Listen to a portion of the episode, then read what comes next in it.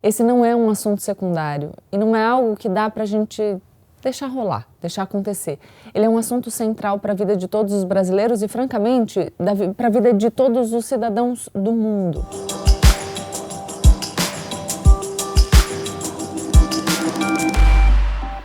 Olá, pessoal! Como eu sempre digo, a partir de agora, menos emoção e mais razão. Aproveita para se inscrever no canal, deixar o seu like e compartilhar esse vídeo com os seus amigos. E olha, hoje compartilha mesmo, tá?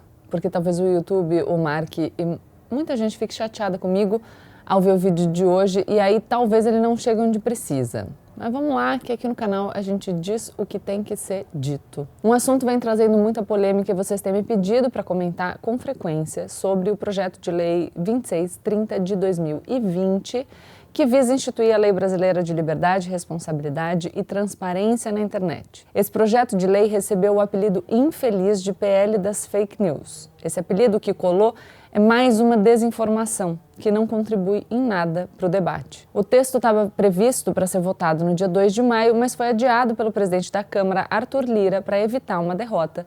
Afinal, considerou-se que o PL não tinha votos suficientes para passar. Vocês devem estar ouvindo o barulho de uma serra aqui, mas enfim. Infelizmente é o que temos para hoje. A gente vai ainda ver direitinho onde eu vou gravar os vídeos para o canal e talvez eu grave de noite, porque também tem uma luz que atrapalha muito. Ela tá no meio da minha cara? Às vezes. É, às vezes ela tá no meio da minha cara, pois é. Não deve ser novidade para ninguém que o assunto de regulação dessas grandes empresas de tecnologia, chamadas Big Techs, estão aí na ordem do dia. Esse, essa regulação né, das plataformas de rede social é um dos temas mais discutidos e importantes não só no Brasil, no mundo inteiro. A Europa acabou de passar uma regulação importante sobre o assunto, a Austrália também. Até os Estados Unidos, que são conhecidos por serem muito reticentes à regulação de mercados, estão conversando seriamente sobre o assunto. Isso porque essas empresas, Big Tech e as redes sociais se tornaram mais do que simples empresas ou simples produtos. Elas se tornaram uma parte tão importante da vida de todos os cidadãos que a gente não consegue mais imaginar a nossa vida sem elas. A nossa existência é intermediada por essas empresas. Eu e a minha equipe, a gente estava discutindo o assunto, é, o assunto desse vídeo, a gente se deu conta, a gente marcou a nossa reunião de pauta pelo WhatsApp. A gente fez a reunião pelo Google Meets. Eu estou postando esse vídeo no YouTube. Eu me comunico com vocês todos os dias no Instagram. Elas estão em todos os lugares. Se esse vídeo sumir do seu feed, Google, libera aí, né? Vamos conversar. Brincadeira, gente, mas deu para entender. Esse não é um assunto secundário e não é algo que dá para a gente deixar rolar, deixar acontecer. Ele é um assunto central para a vida de todos os brasileiros e, francamente, para a vida de todos os cidadãos do mundo. Isso nos dias de hoje. Por isso, eu vou aqui apelar para o lema da nossa comunidade mais uma vez, que é o menos emoção e mais razão. Não dá, não dá, não dá para a gente discutir um dos temas mais importantes da nossa vida com meias verdades, desinformação, criação de medo, influências indevidas e um clima de fla-flu, que é o, clima que eu tenho visto por aí. Um clima de rotulação e simplificação, e isso não nos ajuda. Então vamos lá, parem para pensar. Se usuários de redes sociais contassem como cidadãos, as Big Tech seriam os maiores países do mundo. Essas não são empresas comuns. O Facebook sozinho tem 2,9 bilhões de usuários. Não existe nenhum país do mundo com tanta gente. A China, país mais populoso do mundo, tem 1,4 bilhões de pessoas. O YouTube, onde a gente está agora, tem 2,5 bilhões de usuários. O Instagram, 2 bilhões. TikTok, 1 bilhão. WhatsApp, 2 bilhões. E por aí vai. Pra vocês terem uma ideia de magnitude, o Brasil tem 210 milhões de habitantes. Bilhão, milhão. A União Europeia, essa que acabou de passar uma lei de regulação das plataformas de rede social, que as empresas estão tão descontentes, pois é, esse espaço tem 500 milhões de pessoas. Vocês conseguem ver a diferença? A ordem de magnitude é completamente outra. Por isso que essas empresas ou algumas pessoas acharem é, que podem continuar agindo no mundo sem qualquer tipo de controle externo e de responsabilidade não faz nenhum sentido. E isso porque nenhuma empresa no mundo faz o que quer e nenhum país no mundo faz o que quer.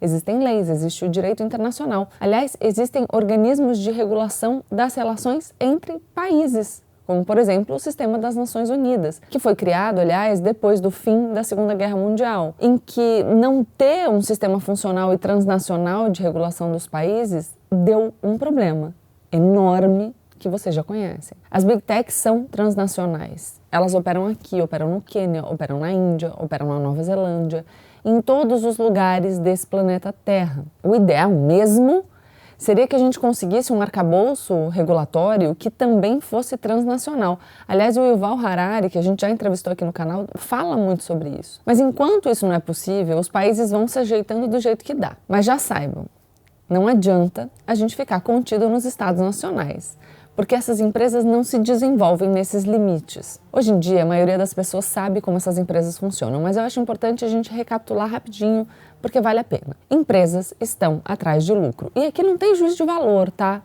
Não tem, não tem nada disso, só tem uma constatação. Empresas que são as big techs que estão atrás de lucro ganham dinheiro por meio dos dados que a gente compartilha enquanto a gente navega por elas. E elas, por exemplo, vendem esses dados para publicidade. Uma publicidade que é muito mais eficaz em captar clientes, porque é desenhada sob medida para você, a partir daquilo que você compartilha enquanto navega. Então pensa que você é um jovem urbano brasileiro e gosta de esportes. Eu aposto dinheiro que todo dia vai aparecer propaganda de tênis de corrida e de camisa de esporte para você. Eventualmente, você vai acabar comprando um bando de coisas que eles te oferecem. Então, as plataformas ganham mais dinheiro quanto mais tempo a gente navega. Porque quanto mais tempo a gente fica online, mais a gente fornece essas informações que eles tanto desejam e comercializam. Por isso, elas precisam estruturar algoritmos que nos façam ficar presos na plataforma, vidrados, rolando feed sem parar, mais tempo na plataforma. E para a gente ficar mais tempo lá, elas dão para gente o que a gente mostra que a gente quer. Esses algoritmos se alimentam do nosso comportamento. Então, eles vão mostrar mais daquilo que nos engaja mais.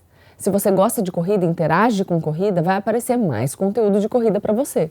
O inverso também é verdadeiro. Se você não interage com conteúdo de corrida, para de aparecer. Ou se você deixa a plataforma quando algo do tipo aparece para você, você não deve receber mais daquele conteúdo. Mas eles também nos levam a conteúdos que nos movimentam mais, que mexem com nossos instintos primitivos.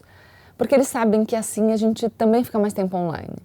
Ou seja, o algoritmo rei, algoritmo que ninguém sabe a fórmula direito, isso também é um problema, te entrega o que ele sabe que vai te movimentar. E o que nos movimenta? O sentimento tribal, o ódio, a repulsa, a fofoca, a teoria da conspiração, o bullying. E aqui já existe um debate porque cada plataforma tem o seu algoritmo. Será que esse algoritmo entrega pra gente só o que a gente diz que quer a partir do nosso comportamento? Ou ele é programado para nos entregar o que a ciência sabe que nos movimenta, mesmo que nós sequer comuniquemos diretamente aquilo?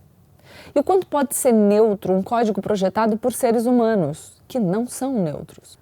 Na nossa terceira edição do Clube do Livro, nós lemos juntos o livro Algoritmos de Destruição em Massa e nós tivemos nessa nossa comunidade do Clube do Livro discussões muito produtivas sobre o tema. E já que a gente está falando de transparência, um dos objetivos do PL 2630 de 2020 é defender a transparência no desenho dos algoritmos, para a gente saber exatamente como eles funcionam. E aqui eu já faço uma observação de um outro problema, tá? Vamos pensar aqui no repertório que a gente tem para compreender esses assuntos, porque mesmo que as empresas compartilhem a forma como os algoritmos funcionam, eu particularmente acho que eu vou ter muita dificuldade para entender. Você vai ter facilidade? Então, olha o tipo de conhecimento que a gente vai precisar para o futuro e o quanto a gente está atrasado nesse tema. Os danos causados pelo uso dessas plataformas são reais. As plataformas de rede social são um celeiro para radicalização. Antigamente, tinha conteúdos que você só achava naquela tal Deep Web, um lugar na internet que pouquíssimas pessoas conseguem acessar.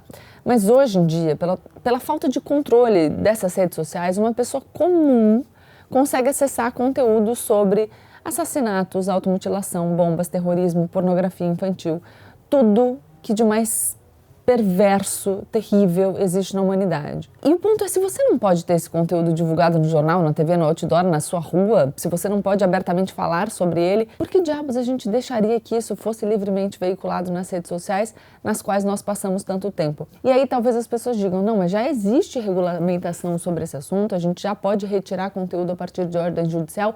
Eu sei, mas o que se está discutindo é, é a eficiência é, de um modelo que consiga nos resguardar um pouco mais. E a gente tem que discutir esse assunto, porque é urgente que a gente encontre uma solução. Um outro argumento é, como toda indústria cujo produto tem externalidades negativas, as Big Tech também precisam de regulação para que essas externalidades negativas, sofridas, suportadas pela sociedade, sejam mitigadas. Aí vocês vão perguntar, como assim, Gabi? Que, que, Vamos pensar numa empresa, numa indústria poluente. Essa indústria ela precisa de determinadas licenças, ela tem que pagar diversas taxas extras para arcar com os custos, com os danos é, que ela provoca no meio ambiente. E elas também são fiscalizadas com muito rigor para que esses danos sejam os menores possíveis.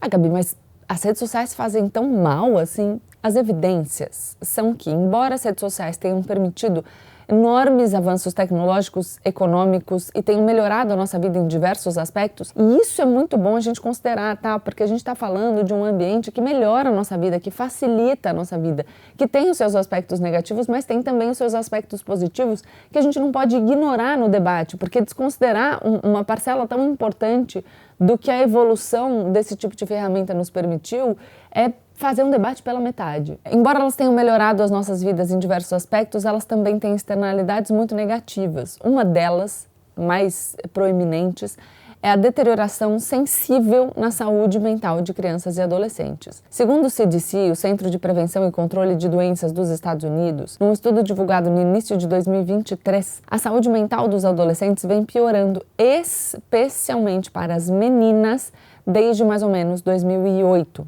A taxa de suicídio de meninas e meninos começou a aumentar nessa época. Em 2021, descobriu-se que quase Olhem esse dado, porque ele é, ele é aterrorizante. Em 2021, descobriu-se que quase 60% das meninas do ensino médio nos Estados Unidos experimentaram sentimentos persistentes de tristeza e desesperança. Quase um quarto já havia feito um plano de suicídio. Muitos avaliam que a pandemia seria um fato relevante nessa piora da saúde mental dos adolescentes. Mas o Jonathan Haidt, pesquisador e psicólogo social da Universidade de Nova York, observou que uma das coisas mais surpreendentes sobre os números do CDC é que não existe um grande pico de depressão na era Covid. Para o professor, o ano-chave do aumento de doenças mentais entre jovens é 2012. Esse foi o ano em que o Facebook comprou o Instagram e todos nós aprendemos o significado da palavra selfie. O Jonathan Haidt, que também é autor de um livro do Clube do Livro, A Mente Moralista, que a gente leu no Clube do Livro, terceira edição, meu, meu clube junto com o Leandro Carnal, ele está fazendo uma pesquisa de fôlego sobre redes sociais e saúde mental. E os resultados são preocupantes. As Big Tech sabem disso. Em 2021, uma ex-funcionária do Facebook, a Frances Hogan, eu não sei exatamente falar o nome dela, delatou práticas abusivas dentro da empresa e avisou que eles detinham estudos internos em que adolescentes atribuíam ao Instagram um aumento nas suas taxas de ansiedade e de depressão. Num país como o Brasil, que tem um sistema de saúde público, se uma indústria gera um ônus para o coletivo, no caso, o declínio da saúde mental da população, isso gera um custo para o Estado e, consequentemente, para todos os contribuintes. E é isso aí. Ninguém vai fazer nada. Aliás, um parênteses aqui. O grande argumento das Big Techs é que elas são apenas uma praça pública. Quem produz o conteúdo, inclusive o conteúdo criminoso e danoso, são os usuários. Isso é verdade em alguma medida. Mas será que elas não têm mesmo nada a ver com isso?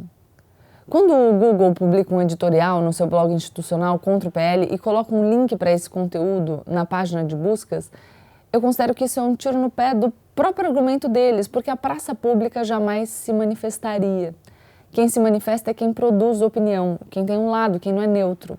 Ao se posicionarem contra o PL e tentarem usar o seu peso no mercado para influenciar a lei, assim como faz, como fez o Telegram, eles abandonam é, essa defesa de uma neutralidade absoluta que eles usam como escudo para não serem regulados pelo conteúdo que está na rede. E a gente tem que pensar que tem situações distintas, porque existe o conteúdo que é apenas publicado, o conteúdo que é feito é, é, no, no, vídeo, para difusão mesmo, mas existe o comentário. Como é que a gente vai lidar com, com esse comentário? Será que a plataforma, será que existe viabilidade para corresponsabilizar a plataforma por tudo que é produzido? Será que existe viabilidade em termos de modelo de negócios para que elas controlem todo o conteúdo? Será que faz mais sentido que elas controlem o conteúdo que é impulsionado e, portanto, que elas receberem dinheiro para controlar?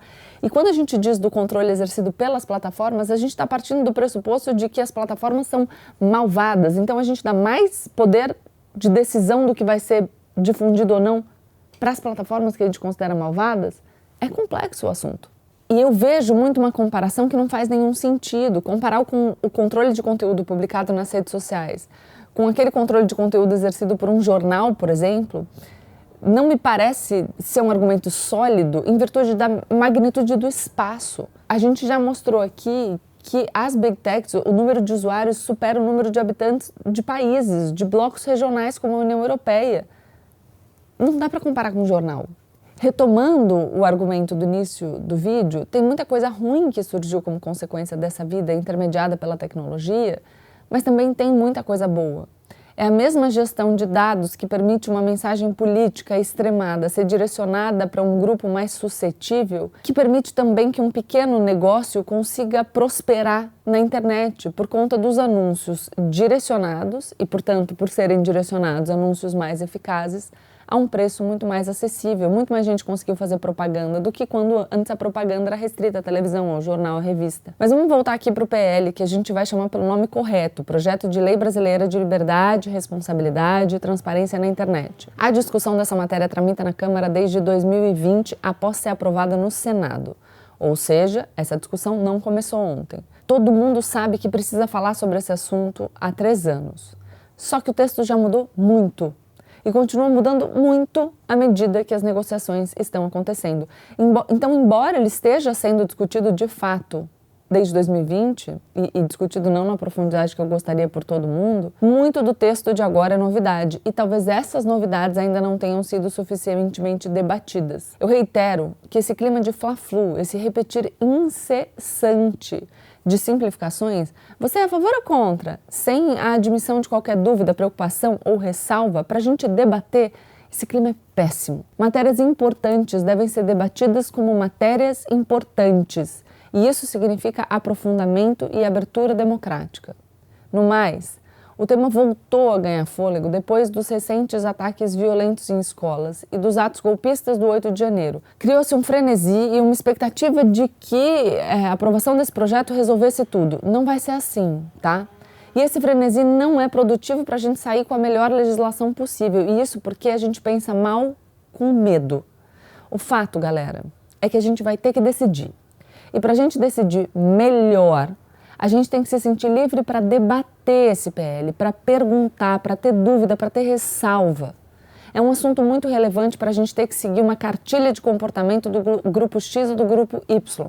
Não dá para ser ame ou deixe, senão a gente está funcionando é, num formato que as big techs querem que a gente funcione, sem reflexão, de forma impensada, sem crítica. Tem nuances porque o problema é complexo. Enquanto a gente tratar esse projeto de lei como se fosse uma luta de MMA, não vai dar. Não pode ser, se você é a favor, você é a favor da censura, do Ministério da Verdade, contra as igrejas. Ou se você é contra, você está dando guarida a assassinos e terroristas. Todos os lados têm pontos válidos que precisam ser discutidos com sobriedade. E mais, não dá para incluir às pressas um dispositivo que garante imunidade aos parlamentares só para o projeto ter chance de passar e ser uma vitória. Ou até dá, porque eu não determino como a nossa política funciona. Mas é importante vocês terem consciência dessa manobra. É complexo, mas não dá para adiar para sempre. Eu vejo esse discurso também por aí. Uma atitude de, ah, se a gente não sabe como fazer, é melhor não, não regular nada. Mas não é, as pessoas estão sofrendo, crimes estão acontecendo, tudo isso é real, não é virtual. O Brasil é o terceiro país que mais usa redes sociais no mundo. Gostemos ou não do Congresso Nacional, ele é a representação do povo brasileiro, do jeitinho que ele foi eleito. Eles são os nossos representantes e eles não podem se omitir. O Congresso Nacional não tem a prerrogativa de dizer, hum, é muito complicado isso aí. Deixa para depois. Quando o Congresso se omite em legislar, acaba ficando com o judiciário o papel de regular os conflitos e acabar regendo essa orquestra sendo que esse não deveria ser o seu trabalho. Será que isso também não deixa a, a porta aberta para possíveis abusos, para o desequilíbrio entre os poderes? Porque não é que eu seja só a favor da regulamentação das big techs, eu sou a favor da regulação de qualquer concentração de poder, seja ele de qualquer natureza, político, econômico, enfim. A gente ainda vai discutir muito esse assunto enquanto sociedade. O meu apelo a vocês hoje é: vamos tentar ir com a nossa razão e não com a nossa emoção. É importante demais uma internet saudável que possa responder a todas as incríveis potencialidades que ela traz, onde a troca de ideias seja livre e onde também as nossas crianças e adolescentes se sintam seguros. Isso é do interesse de todos nós. E só para finalizar, o que a internet nos mostra é um espelho do que a gente se tornou. A plataforma quer que você fique online. Ela te entrega, portanto, o que te faz permanecer. Que tal você pensar sobre os conteúdos que têm sido sugeridos a você e, se achar que deve, tomar mais conta das suas decisões e romper com esse processo automático de deglutição irrefletida de conteúdo e repetição incessante de frases prontas? É isso, deixa seu like, se inscreve no canal e compartilhe o vídeo com seus amigos. Tchau, tchau.